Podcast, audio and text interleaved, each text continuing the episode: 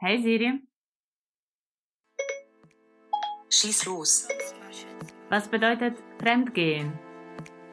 Fremdgehen bedeutet außereheliche Beziehungen haben.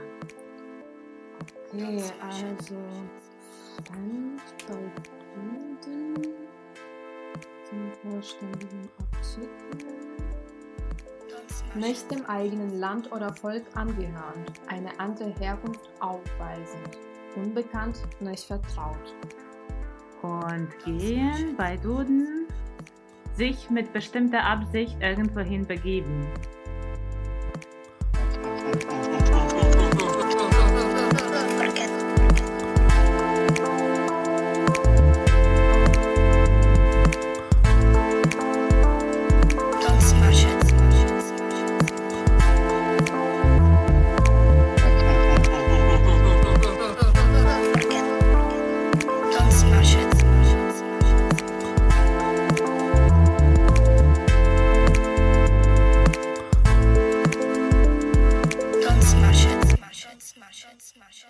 Vorlesungsplan, nackte Männer und Sprechstunden.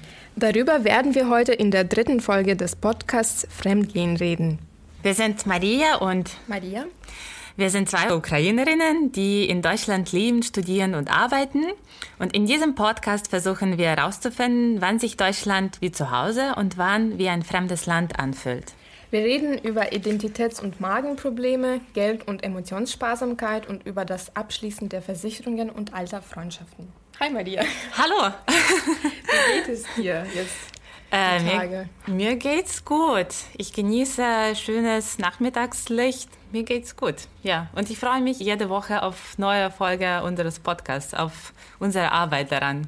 Da kann ich nur zustimmen. Ich muss sagen, dass diese Quarantäne meinen ähm, Tagesrhythmus komplett zerstört hat. Ja. Und Podcast ist der, das Einzige, was mir so ein bisschen hilft, dieses Alltägliche zurückzubringen. Das stimmt. Ich habe auch das Gefühl, dass Podcast einen sehr angenehmen Rhythmus in diese Tage reingebracht hat, beziehungsweise in die Wochen. Also es hat sich jetzt so ein bisschen was verfestigt, wie wir uns vorbereiten, wann wir die Folge veröffentlichen, was wir dafür machen. Und das ist ein gutes Gefühl, ja. Ja, auf jeden Fall ein bisschen Arbeit äh, schadet nie. Ähm, ja, wir reden heute über ein sehr interessantes Thema. Wir haben das letztes Mal schon angekündigt, indem ich dir eine Frage gestellt habe, und zwar über die Jahre unseres Studiums in Deutschland. Und ich muss sagen, wir haben uns äh, darüber unterhalten und wir haben beide festgestellt, dass wir uns nicht mehr so gut daran erinnern können, wie es war. Stimmt, oder? Das stimmt. Ja, das stimmt. Du hast mir letztes Mal diese Hausaufgabe gegeben und das war eine schwierige Hausaufgabe, weil ich also um kurz zu erklären, mein Studium liegt schon fünf Jahre her. Okay. Also ich habe 2015 mein Studium hier abgeschlossen, beziehungsweise sogar 2014, weil ich noch fast ein halbes Jahr darauf gewartet habe, bis ich meine Abschlussprüfung machen kann und dann schon in der Villa Concordia gearbeitet habe. Das ist ein Künstlerhaus hier in Bamberg. Und ja, das sind schon fünf Jahre, wo viel anderes passiert ist. Ich mache jetzt was anderes und Mittlerweile sieht man diese Studienjahre nicht mehr so ausschlaggebend, mhm. nicht mehr so, die haben bestimmt mich auch geformt, aber jetzt in anderer Zeit sind auch so viele Erfahrungen passiert, dass es echt schwer gefallen ist, sich daran zu erinnern. Ich muss zugeben, ich habe mein Studium erst vor einem halben Jahr abgeschlossen und ich habe nicht mehr so frische Erinnerungen, was das Studium angeht. Und ich weiß nicht mehr, wann das Semester zum Beispiel losgeht. Und ich habe Freunde, die immer noch studieren und die sagen, ja, ich habe noch Hausarbeiten zu schreiben, jetzt sind gerade Ferien. Und ich so, ah, Ferien, cool. ja. Aber das ist so krass. Ich glaube, sobald man damit abgeschlossen hat, dann erinnert man sich nicht mehr, weil das ist auf jeden Fall auch so ein bisschen eine Last, die man so empfindet, wenn man die ganze Zeit nachdenkt, okay, jetzt muss ich Hausarbeiten äh, schreiben und abgeben. Irgendwann muss man die Fristen nicht verpeilen und sich dann rechtzeitig zu Prüfungen anmelden. Aber ich sehe das eigentlich als eine schöne Sache, dass man dann das Hirn so ein bisschen von diesen äh, Erinnerungen äh, freier macht. Ich glaube, dass unsere Zuhörer es auch interessiert, inwieweit wir noch eigentlich mit diesem Unileben verbunden sind. Ich habe ja gesagt, ich habe vor einem halben Jahr mein Studium abgeschlossen, habe immer noch nicht mein Abschlusszeugnis in der Hand, aber das ist schon in der sozusagen. Ich dachte, du hast schon ein. Nee, also nee, okay. das, das dauert ziemlich lang. Ich habe meine Masterarbeit im September abgegeben und die Bearbeitungszeit ist ja sechs Monate. Und dann kam die Quarantäne. Ich habe die Note schon im Februar gekriegt, aber dann kam die Quarantäne. Die Uni hat zugemacht und man durfte nicht in die Studieren äh, in, zum Prüfungsamt, um Dokumente abzuholen. Mhm. Und deswegen habe ich immer noch kein Masterzeugnis. Ja, und meine Frage wäre aber in dem Ganzen, welche Verbindung hast du zu der Uni? Ja, ich habe tatsächlich noch eine Verbindung zur Uni, obwohl es sich nicht so anfühlt, weil ich muss sagen, immer wenn ich in Bamberg gibt es verschiedene äh, Teilbibliotheken und es gibt eine Glasbibliothek. Immer wenn ich an Teilbibliothek 4 vorbeigehe, denke ich mir, gut, dass es schon hinter mir liegt. Obwohl eigentlich liegt es noch nicht hinter mir, weil ähm, jetzt in heutiger Zeit promoviere ich. Ich schreibe eine wissenschaftliche Arbeit. Ich forsche über die ähm, jetzt. Äh, das ist jetzt deine Stunde, Maria. Genau eigentlich muss ich jedes Mal, wenn ich den Namen, den Titel meiner Dissertation sage, einen Strich machen und dann am Ende, wenn es zu Ende ist, einfach schauen, wie oft ich den Titel meiner Dissertation gesagt habe. Also jetzt Nummer 1256, fotografische Darstellung des Ukraine-Konflikts in deutschen Printmedien. Genau. Hast du gut gemacht. Ja, ich forsche darüber, aber die Sache ist, dass ich bin an keinen Lehrstuhl angedockt. Ich habe einen Doktorvater, aber ich muss für den nicht arbeiten oder ich bin keine wissenschaftliche Mitarbeiterin bei seinem Lehrstuhl. Ich habe ein Stipendium, ich bin von einer deutschen Stiftung gefordert und, und das war's. Und das ist ehrlich gesagt das, das Schwierigste an der Sache, weil ich hätte mir schon eine Struktur gewünscht, weil ich glaube, ihr versteht, wenn, also gestern, ne, vorgestern habe ich eine auch einen Podcast zugehört und da war zu Gast Jeff Bridges, mhm. der den Dude gespielt hat. Super Typ. also als ich seine Stimme eine Stunde angehört habe, habe ich verstanden, wieso genau dieser Schauspieler mhm. diese Figur spielen sollte. Und dann hat er einen Satz gesagt, dass Disziplin, wir suchen alle so Disziplin. Wir sind so stolz darauf, wenn wir diszipliniert sind. Aber wir werden nie Disziplin schaffen, wenn wir keine Motivation haben. Und wenn man so Podcast aufnimmt oder wenn man andere Beschäftigungen auch im Leben hat, ich muss sagen, manchmal ist es schwierig, sich zu motivieren, mhm. die Dissertation zu schreiben. Und ja, manchmal fällt es an Disziplin. Aber meine aktuelle Verbindung zur Uni ist, dass ich eine Forschungsarbeit mhm. Ich finde es cool, dass du jetzt Disziplin ansprichst. Wir haben im letzten Podcast gesagt, also beziehungsweise ich habe gesagt, dass, dass ich alles im Griff haben soll. Und dieses Gefühl, alles unter Kontrolle zu haben, das ist auf einer Seite schön, weil man sollte irgendwie, um irgendwas erfolgreich zu machen, so wie jetzt Podcast aufnehmen oder eine Dissertation zu schreiben, muss man Disziplin haben. Aber das schadet manchmal auch richtig krass. Deswegen macht man, mich, macht man sich selber manchmal ziemlich fertig, um irgendwie. Ja, ich fand einfach diese Gedanke interessant, weil wenn du zum Beispiel merkst, dass dir diese Disziplin in einem Bereich schwer fällt oder sehr schwer fällt, mhm. dann vielleicht musste man sich einfach fragen, muss ich das tatsächlich machen? Will ich das tatsächlich ja. machen? Also um sich dann nicht zu quälen. Aber das ist einfach ein, jetzt ein Seitengedanke. Ja, aber kannst du zum Beispiel jetzt auf das Thema Studium bezogen, würdest du sagen, dass Deutschland dir das beigebracht hat, diese Disziplin? Hat es sich bei dir geändert im Vergleich zum ukrainischen Studium? Also auf jeden Fall der Unterschied ist, dass im ukrainischen Studium wird dir die Disziplin von oben gegeben und hier mhm. im Deutschen musst du Selbstdisziplin ausarbeiten. Ja. Weil ein grundlegender Unterschied, glaube ich, zwischen dem Studiumsystem in der Ukraine an der Uni und hier in Deutschland ist diese Selbstständigkeit. Mhm. Dass man in Deutschland selbst sich einen Vorlesungsplan aussuchen sollte und auch selbst daran arbeiten sollte, wie viel man für etwas lernt. Ja. Lernt man nur das, was gefordert wird, obwohl, also das war für mich auch, ich weiß nicht, wie das bei dir war, aber was ich am Anfang, ich bin 2011 nach Deutschland gekommen, ich hatte ein Stipendium von DAD, ich war keine Erasmus-Studentin, also ich habe einfach ein Masterstudium hier angefangen. Was für mich am Anfang sehr schwierig war, ich konnte nicht verstehen, welcher Grad von Wissen wird gefordert. Mhm weil man in der Ukraine eigentlich immer weiß, von welcher Seite bis welcher Seite du lernen musst. Auswendig. Auswendig, ja. Also wir, Ja. wir müssen zugeben, wir haben in der Ukraine ganz viel gepaukt. Aber wie war, also was ist deine Erinnerung? Mm, Bei mir war es, also erstens bei mir war es anders beim Erasmus, weil als ich äh, mit dem Erasmus-Studium angefangen habe, das war ein bisschen freier gestaltet als so das normale Studium, weil da wir so unterschiedliche Studiensysteme haben in der Ukraine und in Deutschland, wurden die ganzen Kurse hier in Deutschland bei mir in der Ukraine nicht eingerechnet. Das heißt, ich musste, ich habe einfach aus Interesse alles Mögliche besucht und ich war richtig erstaunt, wie cool das alles ist, dass man nichts auswendig lernen muss, also dass man eher so eigene Meinung sagen sollte, was in der Ukraine auch nicht so der Fall ist in den Seminaren. Aber ich wusste, das war auf jeden Fall auch eine große Schwierigkeit, dass ich dann auch nicht wusste, was genau gefordert ist. Aber ähm, als ich dann tatsächlich das Studium angefangen habe, da war ich schon ein kleines bisschen vorbereitet, glaube ich, durch dieses Erasmus-Studium weil ich habe Kurse besucht irgendwie aus Interesse und ich habe nur so geguckt, wie Studierenden sich ähm, die, ihre Arbeitsweisen gestalten und was gefordert wird. Und ich glaube, das war für mich dann ein bisschen leichter, dieser Einstieg in das Masterstudium hier. Da habe ich mir nicht mehr so viele Gedanken darüber gemacht.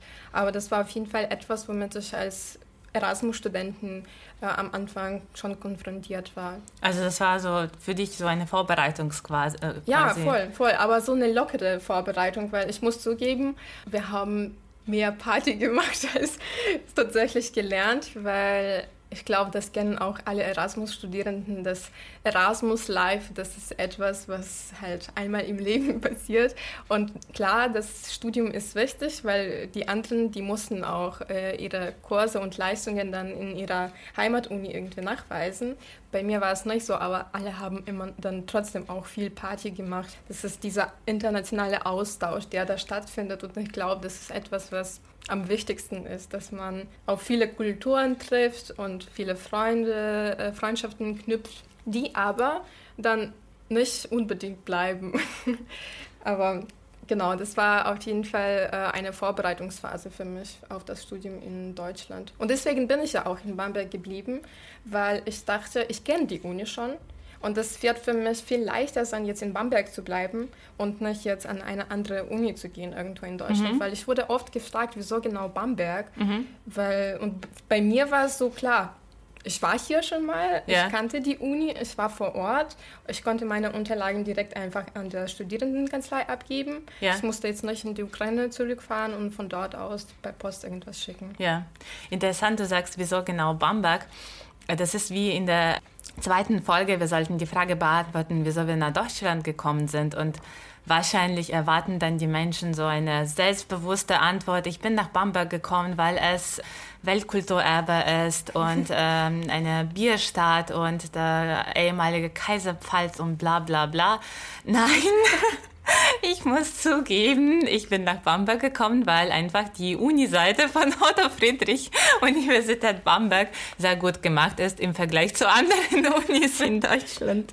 Das weil ich ist ein Kompliment an Uni Bamberg. durchaus, weil Ja. ich äh, in meinem Frage, also nicht Fragebogen, sondern in diesem Formular wenn man sich um ein Stipendium von der AD bewirbt, dann muss man auch ganz viel äh, einreichen, Motivationsschreiben, Empfehlungsschreiben und auch ein Formular, wo man drei Unis angibt, wo man studieren will. Und ich muss sagen, wenn man nie in Deutschland war, ich habe in letzter Folge gesagt, ich hatte nur Schüleraustausch, dann hat man auch keine Ahnung über Ja. Unilandschaft hier.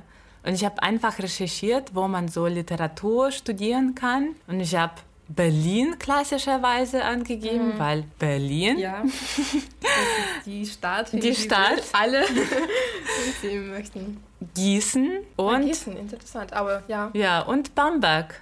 Ich hatte keine Ahnung, wie Bamberg aussieht. Ja, ich hatte auch keine Ahnung. Ich wusste nur, dass es Weltkulturerbe ist, weil Lviv ist ja auch, das Stadtzentrum ist auch Weltkulturerbe. Ja. Das war so Mhm. meine Verbindung, aber ich wusste ganz viel gar nicht. Und ich muss sagen, am Anfang dachte ich sogar, als ich den Namen gehört habe, dass es Hamburg ist. Also so, meine Assoziationen waren so. Und meine Familie, meine Verwandten, die denken immer noch, dass ich in Hamburg lebe.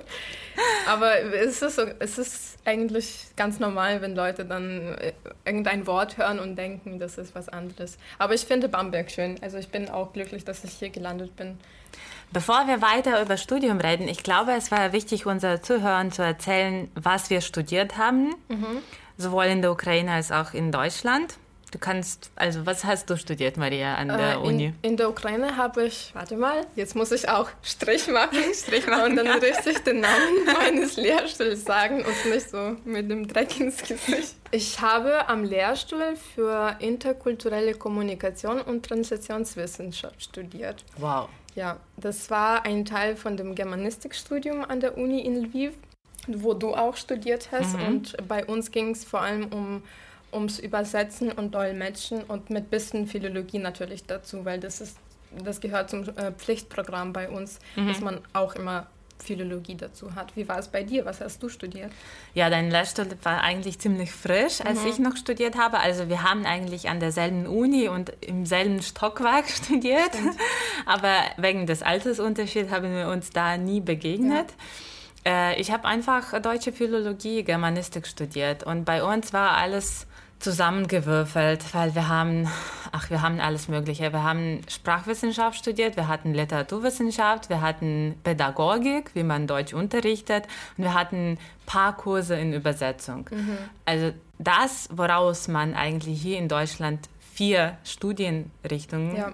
machen würde, hatten wir alles zusammen. Das ist zum Beispiel auch ein Unterschied zwischen der Ukraine und Deutschland, wieso ich nach Deutschland zum Beispiel gekommen bin, um Literatur zu studieren, weil damals in der Ukraine gab es nur eine Uni, wo man Literatur getrennt studieren konnte. Mhm. Ich glaube, das war Kiew Mohila Akademie mhm. in Kiew.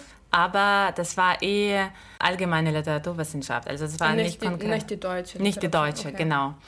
Und was Übersetzung angeht, ich glaube, das war damals 2011 auch vielleicht an zwei. Ah, es gibt eine, äh, doch es gibt eine Sprachakademie in Kiew.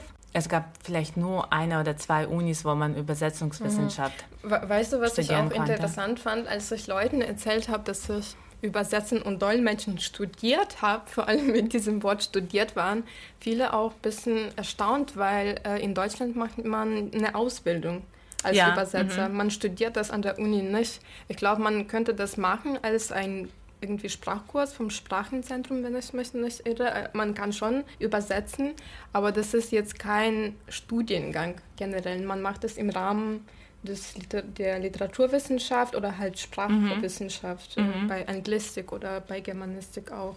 Und damals dachte ich, okay, das, was ich eigentlich studiert habe, das war für Deutschland so eine Ausbildung. Aber bei mir, ich würde auch eher sagen, dass es auch Philologie war. Wir haben natürlich auch Übersetzungskurse gehabt, aber das war viel mehr dann auch Sprachgeschichte, Literaturwissenschaft auch und so mhm. weiter. Ja. Vielleicht kannst du ein paar so Fächer nennen, wie, die wir an der Uni in Lemberg hatten. Was waren deine Lieblingsfächer zum Beispiel? Meine, Lieblingsfächer waren die, die eigentlich gar nichts mit Übersetzen und Dolmetschen zu tun hatten, weil ich glaube, das ist auch interessant für Leute, die uns zuhören, dass bei uns das Studium so aufgebaut ist, dass man nicht nur so Fachkurse hat, sondern auch Medizin zum Beispiel. Ja, stimmt. Sport ist bei uns auch wichtig. Oh und Gott, ja. Ich habe mich immer gefragt, wieso brauche ich das? Ich meine, das ist für Allgemeinwissen gut, dass man das alles so kann. Oder halt man vergisst das sofort danach, wie es bei mir der Fall ist. Aber ich habe mich immer gefragt, wieso muss ich jetzt meine Zeit diesen Kursen widmen? Und es waren ganz viele davon. Also Rechtswissenschaft haben Stimmt, wir auch, ja. Äh, also mhm. Jura.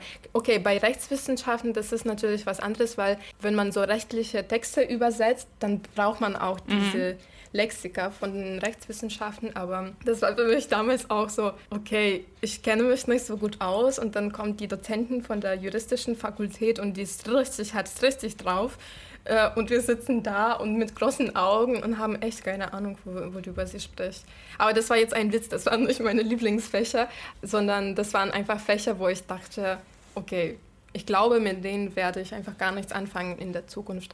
Aber es gab natürlich welche, die, die mich schon interessiert haben, vor allem diese praktischen Kurse, was Übersetzen angeht. Wir haben auch Dolmetschen gemacht, aber fürs Dolmetschen ist unsere Uni vielleicht auch nicht so gut ausgestattet, was klar ist, weil der Lehrstuhl nicht so alt war zu der Zeit, ziemlich frisch und haben noch das alles aufgebaut. Aber wenn man tatsächlich Dolmetschen üben will, dann braucht man Kabinen mit diesen mit den ja. Kopfhörern. Mhm Büchern und alles Mögliche. Und wir haben das einfach in so einem Seminarraum miteinander gemacht. Jemand hat was vorgelesen und die mhm. andere Person hat es hat Dolmetschen gemacht. Ähm, und das waren Sachen, die, die ich richtig genossen habe, weil die praktisch waren, weil ich da gemerkt habe, wir machen tatsächlich jetzt das, was mein Studiengang ist.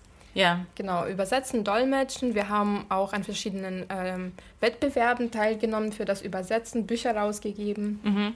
Ich war nicht so oft ein Teil davon, weil ich war richtig schlecht mit dem Übersetzen. Echt? Ich glaube, ich hatte, ich habe immer so einen Druck gespürt, dass ich so in einer intelligenten Stadt studiere, wo die ganzen Litera äh, so wichtigen Literaten der Ukraine geboren waren, in Lviv. Das ist so eine Stadt, man hat so eine so Assoziation.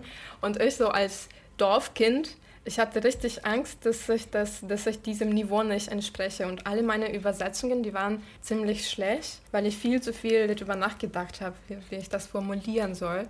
Und dann einmal, ich glaube, als ich dann nach Deutschland ging, ein halbes Jahr davor, habe ich an einem Wettbewerb teilgenommen.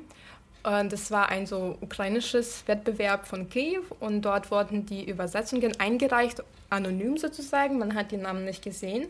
Äh, und ich glaube, ich habe damals den zweiten Platz genommen. Mhm. Und das war im vierten Studienjahr, also im achten Semester, dass mein Lehrstuhl überhaupt meinen Namen wusste, weil als, ich, als der Name an Lehrstuhl kam, dass Maria Swiedrig den zweiten Platz genommen hat, ich glaube, viele Dozenten haben sich gefragt, wer ist das überhaupt? Ja. Ja. Weil ich halt Aha. nicht so gut war. Also ich war jetzt nicht, keine so Spitzenstudenten mhm. sozusagen das, was du erwähnt hast, äh, dass man in so einer Kulturstadt studiert, vielleicht für diejenigen, die das nicht wissen, wir haben in Lemberg studiert und Lemberg gilt, also möchte einfach auch gelten als Kulturhauptstadt der ja. Ukraine, obwohl ich muss sagen, es sind da schon viele Entwicklungen, aber ich muss sagen, es ist nicht die wichtigste Kulturhauptstadt der Ukraine. Also es gibt, es passieren auch ganz viele, vielleicht ein bisschen modernere Sachen in Kiew und in Kharkiv. Aber tatsächlich in Lemberg äh, sind ganz viele Übersetzer auch. Und eine davon zum Beispiel unterrichtete auch bei unserem Lehrstuhl. Mhm. Sie hat zum Beispiel bei mir auch einen Übersetzungskurs gegeben. Ich muss dir sagen, ich war beim schriftlicher Übersetzung auch nicht besonders talentiert. Mhm. Die Christina Nazarkevich, sie hat äh, unter anderem Theresia Mora übersetzt, bevor noch Theresia Mora mit deutschem äh, Buchpreis mhm. ausgezeichnet wurde. Genau, und da war ich nicht so talentiert, aber dann hat sie äh, mündliche übersetzt. Also Dolmetschen. Dolmetschen, danke. Dolmetschenkurs gegeben. Und da habe ich, äh, also beziehungsweise sie hat gemeint, dass ich da Talent habe bei Dolmetschen. Aber das hast du nicht mehr so gemacht in deinem ich hab, Leben? Nein, ich habe das nicht mehr.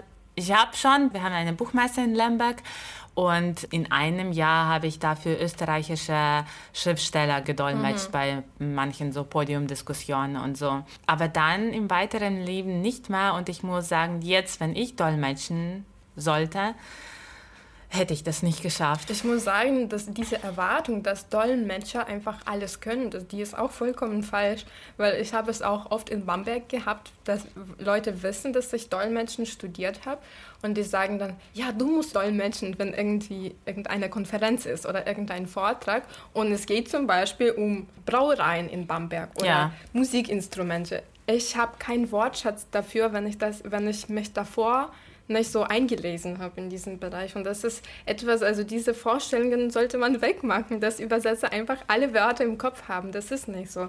Der Dolmetscher, der Übersetzer, der sollte sich darauf vorbereiten, mit welchem Thema er arbeitet. Und das ist tatsächlich schwer. Ich würde mich auch nie als Übersetzer oder Dolmetscher, Dolmetscherin und Übersetzerin bezeichnen, weil, weil ich das nicht mehr mache. Ja, also ich habe auch gemerkt, dass ich äh, zwischen zwei Sprachen nicht in in kurzen Zeiträumen nicht switchen kann. Ja. Also ich kann nicht so zum Beispiel zwei Sätze auf Deutsch reden und dann sofort auf Ukrainisch. Wenn ich eine längere Rede halte, ich brauche Zeit, wenn ich wieder auf Ukrainisch spreche. Das hört sich komisch an, aber ich brauche so Anlaufzeit. Ja, bei mir ist es auch so, weil ich habe nur dann deutsche Wörter im Kopf und ich kann mich dann, vor allem mit, mit fachlichen Begriffen, kann ich mich nicht so gut ausdrücken. Und jetzt haben wir hier studiert und manchmal muss ich erklären in der Ukraine, was ich studiert habe und ich kann das nicht, weil ich habe nur deutsche Wörter im Ja, Kopf. eben. Ich, Ja. kann, ich kann meinen Titel der Dissertation nicht auf Ukrainisch erklären. Ich konnte meiner Mama nicht erzählen, worüber ich meine Masterarbeit geschrieben habe, Ja. weil das kommt alles so. Also so Also ungefähr. Jetzt erinnere ich mich an eine, die Geschichte, die ich dir auch gestern erzählt habe. Meine Oma hat äh, Philologie studiert auch und sie hat, die war ein, wirklich ein echter Bücherwurm. Und das war 2013 und ich habe eine Hausarbeit über äh, männliche Nacktheit geschrieben, beziehungsweise nackte Männlichkeit. Das war für mittelalterliche Literatur damals. Also wir haben ein Gemälde genommen und dann äh, bei mir war das ein nackter Bauchus und wir müssten so Beispiele der nackten Männlichkeit in äh, äh, mittelalterlicher Literatur finden und dann das vergleichen. Und dann hatte ich mal einen Skype-Termin mit meiner Familie und dann fragt meine Oma, weil sie immer sehr daran interessiert war, was ich studiere, worüber ich meine Hausarbeit schreibe. Und dann, weil ich eben das nicht so gut auf Ukrainisch transportieren könnte, sage ich über nackte Männer. Und meine Oma, die immer so ein bisschen so intelligent äh, zurückgezogen war, sagt so, ah, darüber schreibt man die Hausarbeiten in Deutschland. Ich mag diese Geschichte sehr, weil ich glaube, so mit Familie und erklären, was man so hier in Deutschland macht, ich habe immer Schwierigkeiten damit. Ja, wie läuft's bei dir, wenn du Ich erzähle das meistens nicht oder ich sage das, sie verstehen das sowieso nicht. Und mein, ich glaube, mein Vater der ist vielleicht ein kleines bisschen verärgert, weil der denkt, ich halte ihn für dumm oder so. Also Ja. tatsächlich, ich habe auch schlechtes Gewissen jedes Mal, wenn ich das sage. Aber ich verstehe auch, dass die das zum Beispiel nicht kennen. Wobei ich muss sagen, bei meinen Eltern, die fragen auch ganz oft, was für Filme ich schaue. Und jedes Mal, wenn ich zu Hause bin, dann gebe ich so eine Liste mit Filmen, die ich auch im Studium angeschaut habe. Und ich glaube, sie können mittlerweile ein bisschen mehr verstehen von dem, was ich hier studiert habe, weil davor war es schwierig. Und ich habe tatsächlich dann alles so abgeblockt sozusagen und gesagt, ja, es ist, ja, es ist nicht so wichtig, sie Ja. verstehen das sowieso nicht. Ja. Und äh, die haben dann einfach nie mehr Fragen gestellt. Ich muss sagen, mir fällt gerade noch eine Geschichte zu diesem Thema, wie man Familie erklärt, was man macht. Ich äh, habe im letzten Jahr und in diesem Jahr für einen Veranstalter in München gearbeitet, die auch mit zeitgenössischem Tanz und zeitgenössischer, zeitgenössischer Performance arbeiten. Und äh, dann habe ich irgendwie mit meiner Mama geschrieben und dann kommt von meiner Mama die Frage, äh, Marusa, so nennt mich meine Mama, was ist Performance? und ich denke mir, krass, ich, also Wie hast du das erklärt? ich weiß nicht mehr. Ich weiß nicht mehr. Ich habe ihr ein paar Beispiele irgendwie genannt und vielleicht ein paar Links auch geschickt und so. Und ähm, die ist auf jeden Fall imstande, das alles zu begreifen und so. Aber ich meine, meine Mama irgendwie ist eine gebildete Frau, liest auch viel, aber ich glaube, die Menschen in der Ukraine haben vielleicht sehr oft die Zeit dafür nicht. Ja. Ja, also vor allem bei meinen Eltern auch nicht, weil die sind ja auch auf dem Lande und arbeiten meistens auf dem Acker oder halt im Winter dann Eben, genau. keine Ahnung, bei irgendwelchen Jobs und so. Und ähm, mein Vater, der liest schon unglaublich viel. Ich glaube, ich habe auch das von ihm so geerbt, dass ich so Ja. ein Liebhaber irgendwie, ähm, was Lesen angeht, ähm, bin. Aber der hat oft auch keine Zeit dafür und das kann ich dann verstehen und deswegen sage ich dann auch, ist ja nicht so wichtig oder egal, weil diese Diskussionen können so ewig lang dauern und mein Vater hat dann wiederum keine Zeit dafür. Aber was so Wörter angeht, das ist mir auch eine Geschichte eingefallen. Ich habe in meinem Studium der Germanistik noch äh, Kur- Deutschkurse vom Goethe-Institut gemacht, weil mein Deutsch so schlecht war. Und ich habe gemerkt, ich komme einfach mit dem Studium nicht voran. Ich kann viele dieser Übersetzungstheorien nicht verstehen. Und ich musste dann Deutschkurse vom Goethe-Institut noch belegen. Und wir hatten eine Dozentin, die in Deutschland lebt. Sie war Ukrainerin, aber ist schon vor x Jahren nach Deutschland ausgewandert. Und sie war jetzt nur für diesen Zeitraum irgendwie ein paar Monate in der Ukraine, um Deutsch im, beim Goethe-Institut in Lviv zu unterrichten. Und wir haben einmal eine Aufgabe gekriegt über unsere Lieblingsfilme oder Serien zu erzählen, glaube ich. Und als ich angefangen habe, über irgendwelche Fernsehserien zu reden, wusste ich nicht, wie, wie man auf Deutsch quasi Staffel sagt. Also mhm. auf Ukrainisch gibt es ja ähm, Saison, ja. Äh, so Season im Englischen. Und ich habe dann diese Dozenten gefragt auf Ukrainisch, was es auf Deutsch heißt. Und die war so, ich weiß es nicht. Als ich nach Deutschland gegangen bin, gab es im Ukrainischen noch dieses Wort nicht. Nicht, ja. Ja, und ich habe dann so, wow, ich fand es so krass, dass man einfach auch, dass jede Zeit, jeder Zeitraum auch so Wörter hat, so wie Performance. Ja. Ich mhm. glaube, das kam ja auch erst später, als irgendwie diese Performances überhaupt dann irgendwie entstanden sind. Mhm. Erst dann haben dann Leute auch das Wort dazu gelernt.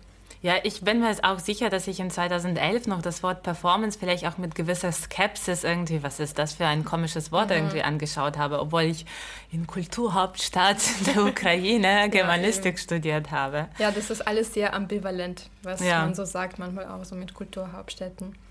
Aber wenn wir zurück zum Studium äh, kommen, also wir haben so ein bisschen geklärt, was wir in der Ukraine studiert haben.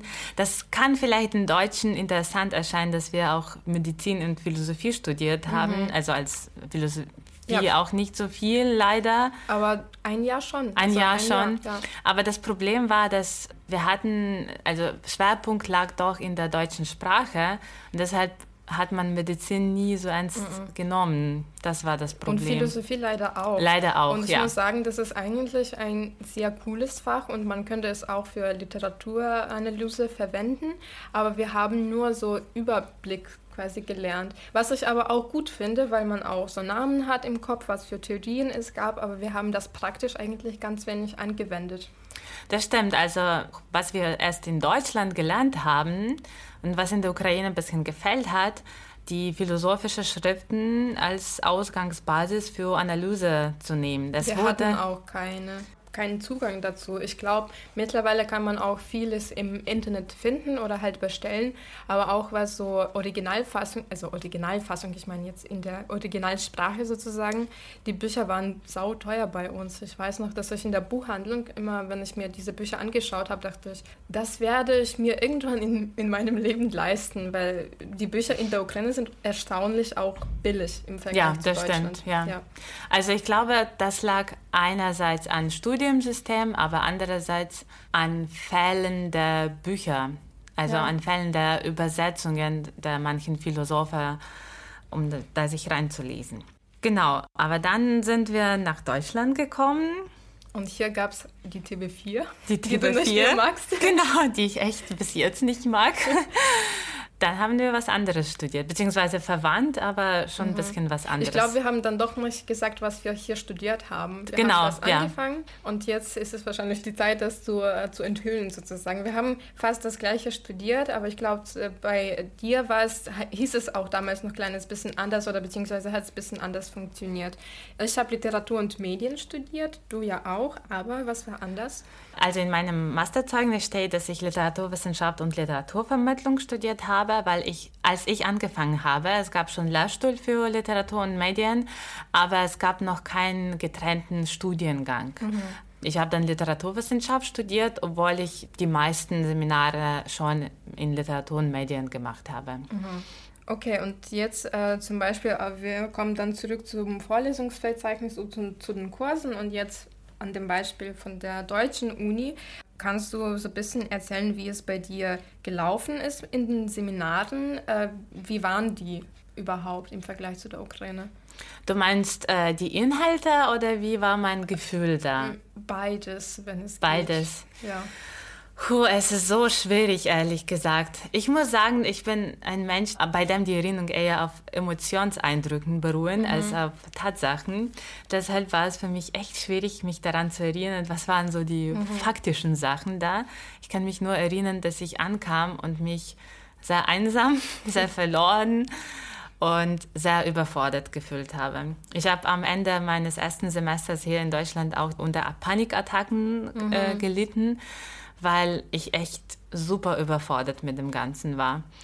Und unter anderem überfordert damit, ein Vorlesungsverzeichnis mhm. alleine zu basteln, weil, wie gesagt, in der Ukraine ist es vorgegeben. Das heißt, du hast jeden Tag so vier, fünf Vorlesungen.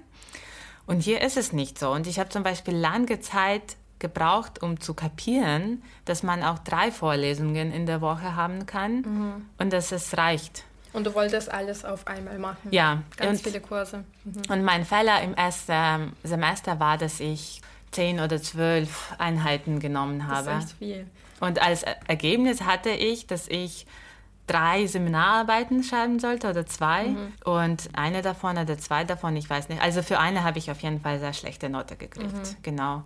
Und, ähm, ja, da, ich glaube, das ist diese Frage der Selbstdisziplin, dass man dann auch nicht mehr weiß, wo man anfangen soll. Und, äh, genau. Und ich glaube, das war auch schwierig am Anfang. Ich rede jetzt auch von mir, diese ersten Eindrücke im Seminarraum zu sitzen und mit Leuten zu diskutieren, die gefühlt viel intelligenter waren als ja. ich. Und auch was Dozenten angeht, da, das haben wir auch miteinander schon mal angesprochen, dass das auch viel anders ist als in der Ukraine, weil wir in der Ukraine sehr viel Abstand zu Dozenten haben. Ja. Und in meinen Seminaren hat es eine sehr wichtige Rolle gespielt, dass ich viel Angst vor Dozenten hatte und deswegen keine Fragen gestellt habe. Ja, wie ist es in der Ukraine? Weil zum Beispiel ein guter Freund von mir, der auch mal als Dozent gearbeitet hat, der hat mich irgendwann so angesprochen, dass er das so komisch findet. Mhm. Also es ist interessant, die Deutschen finden das tatsächlich komisch, dass wenn die Studenten aus Osteuropa kommen, sind die so ehrfurchtig, wenn man ja. so, wenn es so ein Wort dafür gibt. So ängstliche Hasen. Ängstliche Hasen, genau.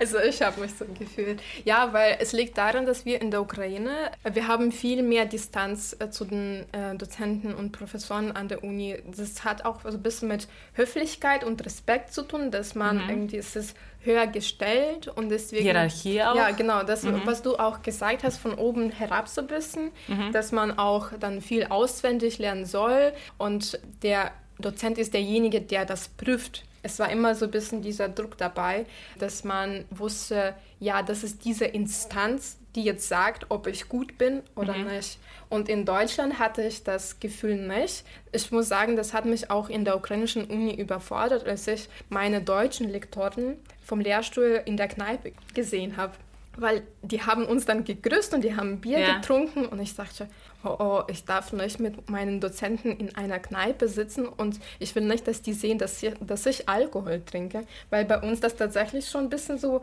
das wird so ein bisschen unangenehm, glaube ja. ich, wenn man die Dozenten in einer Kneipe oder in einem Café oder in, äh, in einem Café wie sagt man mit der Betonung eigentlich? Richtig Kaffee? Keine Ahnung. Ja, egal. Ich habe verstanden. Ich rede jetzt nicht vom Getränk, sondern von dem Ort. Ähm, und in Deutschland, als unser einer Dozent äh, nach dem Ende des Seminars mal gesagt hat, nach dem Abschluss, ja, wir können alle zusammen als Gruppe jetzt Bier trinken gehen, dachte ich, was ist los mit ihm? Ja. Wie kann man sein, wie kann es sein, dass man mit Dozenten trinken, Bier trinken geht? Und das war etwas, was ich lernen musste, weil ich habe, ich glaube, ich habe mich in vielen Sachen dann gestoppt, äh, weil ich dann keine Fragen gestellt habe. Ich habe Angst gehabt, meinem Dozent eine E-Mail zu schreiben, um eine Sprechstunde auszumachen. Ja. Das war so mit Sprechstunden, das war so eine Überforderung für mich, weil in der Ukraine haben wir natürlich welche, wenn wir so, äh, wir haben auch Hausarbeiten gehabt, aber das waren eher so Semesterarbeiten, eine mhm. Arbeit pro Semester sozusagen. Und dann gab es einen Dozent und ein paar Studierenden, die gleichzeitig dann über ihre Themen gesprochen haben. So eine, eine Art Kolloquium, aber mhm in Form einer Sprechstunde, sag ich mal. Und hier sollte man vor, irgendwie vor Hausarbeit mit dem Dozent so ein bisschen darüber reden. Darüber reden, genau, äh, ja. Wie es war. Und das, ich muss sagen, ich habe manchmal tatsächlich dann keine Hausarbeiten geschrieben, weil ich dachte, was sage ich ihm überhaupt in der Sprechstunde? Ich habe im ersten Semester tatsächlich dann keine Hausarbeiten geschrieben. Man war nicht daran gewöhnt, ein Gespräch mit dem ja. Dozenten zu führen. Wie war es bei dir, die Sprechstunden? Kannst du dich noch daran erinnern? Deine. Oh, auch sehr ängstlich, auch sehr, keine Ahnung, wie eine Nonne einfach, keine Ahnung, mit, äh, mit viel, viel Angst, äh, mit viel auch, was rede ich. Manchmal hatte ich auch keine Ahnung, was ich fragen soll. Ich auch. Ich ja. glaube, manchmal bin ich in die Sprechstunden gegangen, weil alle das gemacht hatten und ich hab, hatte das Gefühl, oh, ich muss auch in die Sprechstunde gehen, um irgendwie, weißt du, um Hacken. Ja, genau. Ja. Das ist eine Pflicht. Ich kann mich nur daran erinnern, dass ähm, ich hatte auch super steife Mails geschrieben, um die Sprechstundentermine mhm. auszumachen. Jetzt geht es viel lockerer, weil man auch eigenen Stil in der Sprache ja. entwickelt hat. Aber einmal, ich glaube, das war tatsächlich meine erste Sprechstunde. Das war bei einer Dozentin von Lehrstuhl für Literatur und Medien. Äh, das war damals noch, die Lehrstuhl war in der Jeckstraße, das ist ein bisschen, also ein bisschen entfernt von der Stadtzentrum. Und äh, genau, dann bin ich zu dieser Sprechstunde gegangen und um ins Gebäude reinzukommen, da gibt es ein Tor, genau, und dieses Tor war zu. Mhm. Und es gab keinen Mensch, der das irgendwie, der da in der Nähe war, den ich ansprechen konnte, um das Tor aufzumachen. Das war keine Zeit von Smartphones, beziehungsweise es gab schon einige, aber ich hatte so eine alte Nokia, also ich konnte nicht die Nummer von Lehrstuhl recherchieren oder irgendwie mhm. jemanden erreichen und zu sagen, ich komme nicht. Und dann, was habe ich gemacht? Ich habe hab dieses Tor überklettert einfach. Und dann stellen Sie sich vor, ich komme in diese Sprechstunde zu diesen Dozenten, so total irgendwie überfordert, selbstverständlich, mit noch viel stärkerem osteuropäischen Akzent und sage so, ich habe das Tor überklettert. Die osteuropäische Kreativität. Genau. Und die so, was? Aber das, ist, das war wahrscheinlich ein guter Einstieg ins Gespräch, weil da war es vielleicht lockerer oder nicht? Als du oh, ich weiß nicht mal. Ich weiß nicht mal. Ich glaube, sie fand mich einfach komisch dann und einfach dachte sich, was ist das für eine Studentin? Aber sie hat sich sicher an dich dann irgendwann erinnert, erinnert dass du genau, das, das ja. War. Wahrscheinlich konnten sich die Professoren auch gut an uns erinnern, weil wir ganz oft die einzigen Ausländer ja, in stimmt. der Gruppe waren. Ja. Also ich muss sagen, an meinem Lehrstuhl, da hat es auch ziemlich lange gedauert, bis man meinen Namen kannte, weil das läuft in den Deutschen, beziehungsweise an der Uni Bamberg so, dass man normalerweise, ich weiß nicht leider, wie es an anderen Unis geht, ich würde gerne jetzt mehr berichten, dass man mehr, äh, dass man die Namen weiß von Leuten, wenn man antwortet zum Beispiel. Das heißt, man äußert irgendeine Meinung und dann weiß der Dozent, wie du heißt, weil du dich vorstellst am Anfang. Und ich muss sagen, in den ersten Semestern habe ich einfach nicht geantwortet, weil ich Angst hatte. Erstens, ich habe mir ewig lang überlegt, wie ich das jetzt ausdrücken möchte, was ich im Kopf habe. Das hat dann so 45 Minuten meistens gedauert, ja. bis ich geantwortet habe. Und das war am Anfang des Semesters immer. Und dann habe ich irgendwas gesagt und die erste Reaktion von meinen Kommilitonen war, sie haben sich alle umgedreht, weil sie gemerkt haben, dass ich Akzent habe. Mhm. Und das war so ein Scheißgefühl, dass ich einfach nicht mehr geantwortet habe. Ich habe tatsächlich einmal im Semester, glaube ich, in den Seminaren geantwortet und irgendwann habe ich diese Angst überwunden. Und hattest du auch Angst vor Antworten, weil man in der Ukraine mehr Druck verspürt, richtig zu antworten? Ja, voll, weil wir haben das ja auch angesprochen, dass man in der Ukraine auswendig lernen sollte. Das heißt, wir haben einfach Folien gekriegt mit den Infos, die wir auswendig lernen mussten, für die Klausuren auch. Und hier war ich überfordert, weil ich meine Meinung äußern musste. Und ich sagte, habe ich eine Meinung? ja, aber mh, mm, man hat auch, äh, ist es vielleicht so ein bisschen sowjetischer Einfluss? Ja, ich glaube, dass äh, so diese kommunistischen Einflüsse, dass ja. man, dass einem gesagt wird, was er denken soll. Klar hatte ich eine Meinung, aber ich wusste nicht, dass ich damit, dass ich damit als mit einem Instrument umgehen kann. Dass es auch als eine Antwort genau, gelten genau. kann. Genau, und dass ja. es nicht richtig sein muss, weil ich dachte immer, wenn ich jetzt sage, irgendwas sage, dann muss es richtig sein. Und irgendwann hat uns unser Dozent gesagt, es gibt kein richtig oder falsch, wir diskutieren gerade. Und das ja. war für mich so, ah, okay. und ich glaube, damit, also seit der Zeit geht es schon. Ja, aber ich fand es auch interessant, die Geschichte, du hast mir das gestern erzählt, wann äh, ein von unseren Professoren dich so gemerkt hat. Ja, das, äh, ich muss mich kurz daran erinnern, was es war. Zeichen. Genau, über Zeichen, Zeichentheorie. Äh, wir haben das schon auch äh, gesagt, dass wir in der ukrainischen Sprachwissenschaft auch ein bisschen studiert haben. Also alles Mögliche jetzt in, im Rahmen dieses Philologiestudiums. Und einmal im Seminar hatten wir ein Thema, welches weiß ich nicht mehr, aber es ging um Zeichentheorie von Ferdinand de Saussure.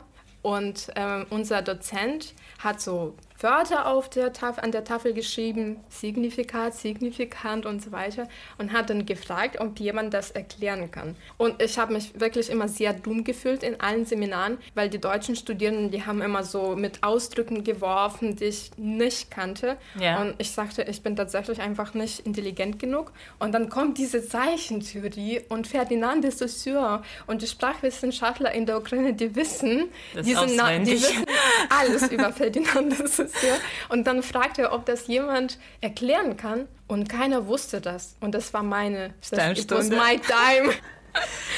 ich habe dann, hab dann einfach Handbuch gemacht und ich habe dann erklärt, was diese Zeichentheorie war. Und er war so, ja, richtig, Frau Swiedrek, richtig. Und ich glaube, das war tatsächlich der Tag, seitdem er irgendwie wusste, wie ich heiße. Und das war für mich ein großer Erfolg. Ja, du bist so der Spider-Man oder der Superhelden, eigentlich so zurückgezogen und ja. dann irgendwie kommt die Gelegenheit und so, babam, ja. an, das ist so. Alles raushauen, was man drauf hat. Mir ging es auch so ähnlich, dass ich mich dumm gefühlt mhm. habe. Und ähm, weil ich glaube, das lag auch daran, weil man nicht an Inhalte gedacht hat, mhm. die die Menschen aussprechen, sondern man war tatsächlich, also ich war erstes Semester, einfach davon fasziniert, dass alle um mich so schönes Deutsch sprechen. Ja, weil die ja Muttersprachler genau. sind. Genau, ja. Das ja. war der Fehler, weil ich glaube, ich habe mich an Grammatik orientiert und dann erst später habe ich verstanden, dass die Menschen oft auch so nichts. Labern, einfach labern. Labern, ja, echt labern. Ja, ja. ich habe auch irgendwann festgestellt, dass, dass ich immer nur dachte, ja, die können einfach so gut Deutsch, was natürlich selbstverständlich war. Und irgendwann habe ich angefangen zuzuhören, was genau Leute sagen und die haben immer das Gleiche in unterschiedlichen Worten gesagt. Ähm, wir kommen aber langsam zum Ende unseres Podcasts und wir würden jetzt ein bisschen erklären, was wir äh, bei, in der nächsten Folge machen. Maria, wirst du uns er erzählen, zu ja, welchem Punkt uns, wir kommen? Wir haben festgestellt, wir haben ganz viele interessante Geschichten aus unserer Nebenjobphase. Ja, weil wir viele hatten. Oder beziehungsweise bei dir waren es vielleicht weniger mit mehreren Geschichten und ja. bei mir war, waren es mehrere Jobs, mit welchen ich mein Studium finanziert habe. Und da war es natürlich, waren es auch richtig schöne Fails. Genau, und da besteht auch ganz viele Unterschiede ja. zu Ukraine. Vor allem, dass man überhaupt arbeitet. Ja, also Arbeitsethos, Geldethos, Nebenjob als Begriff, Studium finanzieren. Da haben wir auch viele interkulturelle, nicht interkulturelle und auch persönliche Erfahrungen ja. erfahren. Erfahren. Ja, das, das, das heißt Tautologie. Das haben wir auch gelernt. Ja, schön. Dann äh, verabschieden wir uns. Aber warte mal, ich muss dir Hausaufgabe geben. Ach, stimmt. Genau. Entschuldige, das habe ich ganz vergessen. Welche Erfahrung, die du bei deinen Nebenjobs gemacht hast, über welche hast du bis jetzt deiner Familie nicht erzählt? Oder über welche hattest du Scham, deinen Verwandten mhm. in der Ukraine zu erzählen? Okay, ich überlege mal was zu Hause. Mhm. Äh, Dankeschön für die schöne Frage. Jetzt darf ich sagen, dass wir uns verabschieden. Ihr dürft nicht vergessen, ihr solltet uns auf Instagram Kann folgen. folgen. Genau. Da gibt es äh, Infos zu der nächsten Folge mit ein paar Fragen. Ihr könnt uns auch gerne dort Feedback schreiben. Wir freuen uns drauf. Sehr. Genau, also don't hesitate. auch Kritik, alles. Einfach genau. alles schreiben.